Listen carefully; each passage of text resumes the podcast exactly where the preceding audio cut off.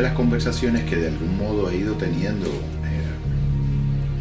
en los últimos años con personas de diferentes edades, géneros, credos, diferentes posicionamientos en la vida, a veces me van convenciendo de que eh, no, estaba equivocado de razón eh, Blaise Pascal cuando planteaba que la verdadera tragedia del hombre estribaba en la incapacidad que cada vez iba teniendo de permanecer en el silencio de su soledad, en lo más íntimo del cuarto en su hogar. Esa idea de permanecer en silencio,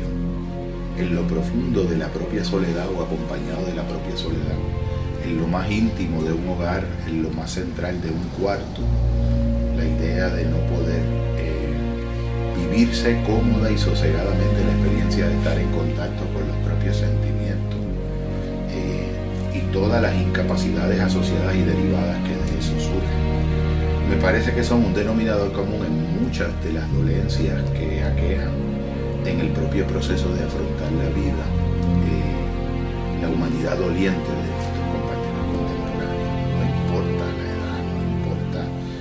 procedencia socioeconómica, no importa eh, la ideología eh, religiosa, el agnosticismo que, que lo circunde, de algún modo casi nada parece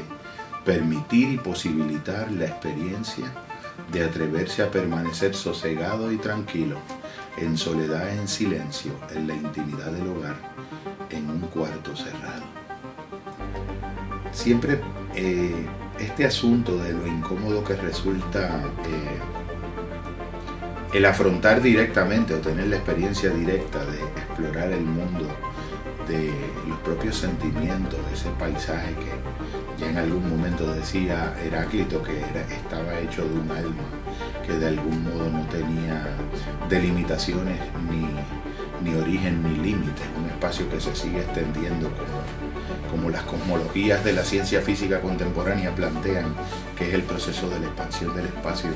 ilimitadamente hacia no se sabe dónde, desde un punto originario hace 14 mil millones de años. Esa manera eh, de poder encontrarnos con las verdaderas verdades, valga la redundancia, en el camino de la propia soledad, en el camino del propio silencio, probablemente nos ocurre como aquel niño que de algún modo tiene que eh, quedarse dormido con la lucecita prendida en, en algún lugar del cuarto, sin entender tal vez que muy probablemente el león no es tan fiero como lo pintan y el contacto con la verdadera experiencia directa de los propios sentimientos en lugar de ser esta anticipación atemorizante y radical probablemente de una experiencia que luego de superada la dificultad inicial que le es propia a cualquier proceso que resulta nuevo, puede tornarse en una experiencia altamente eh, placentera, altamente gustativa y de una especie de reposo muy sabio y muy generador de muy buen conocimiento. Esa capacidad de poder permanecer sereno al interior de la propia soledad y del propio silencio puede revelarnos muchas cosas. Puede revelarnos, por ejemplo, lo que reveló ya en elementos de la antigüedad en relación a las propias emociones y es la, la verdad más profunda de todas, que es que al interior de todo lo que parece una experiencia directamente emocional, hay un pequeño núcleo de cognición que la acompaña,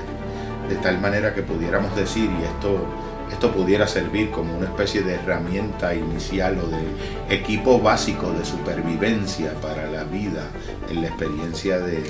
el continente de la soledad, el universo de la soledad y del silencio personal,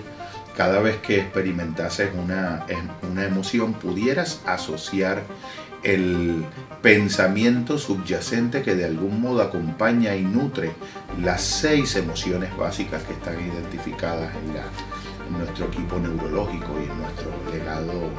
de criaturas psicofisiológicas y biológicas, como por ejemplo el coraje, que siempre viene como una especie de respuesta somatizada automática que nos revela que de algún modo pensamos que de algún modo alguna experiencia en nosotros ha sido transgredida por algún otro. O la experiencia de la tristeza, que es una de las que me gustaría detenerme en algún momento reflexivo porque me parece que es una de las emociones de fondo que a nivel casi de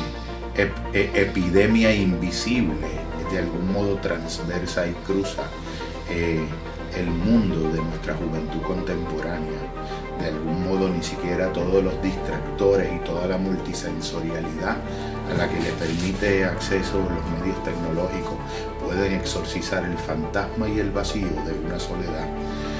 que en el interior se muestra tan distante y casi antagónica a las de los maravillosos anuncios perfectos de Coca-Cola y todas estas maravillosas corpulencias y todas estas maravillosos, eh, de algún modo, celebraciones eh, irracionales de la felicidad de la vida y del agrado, como si la vida fuera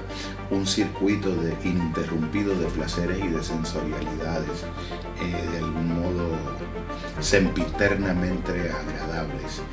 Aparte de la tristeza, también el miedo que acompaña toda esta experiencia de lo desconocido, que puede ser inclusive la experiencia inicial de un contacto con la interioridad profunda de uno mismo, a un nivel eh, mucho más allá de lo evidente. Esa experiencia que puede ocurrir cuando la noche va cayendo y en la profundidad de la noche nos vamos quedando dormidos y los dioses del sueño de algún modo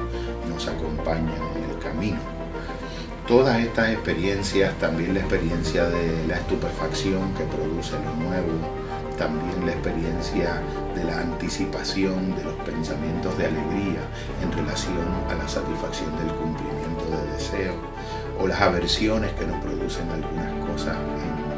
el camino, la sensación de que algo puede ser destructivo y de alguna manera tóxico. Toda esa paleta que colora y tiñe nuestra memoria y nuestra interpretación de las experiencias de vida pueden de algún modo ser elucidadas, pueden de algún modo ser esclarecidas, destiladas, observadas, reflexionadas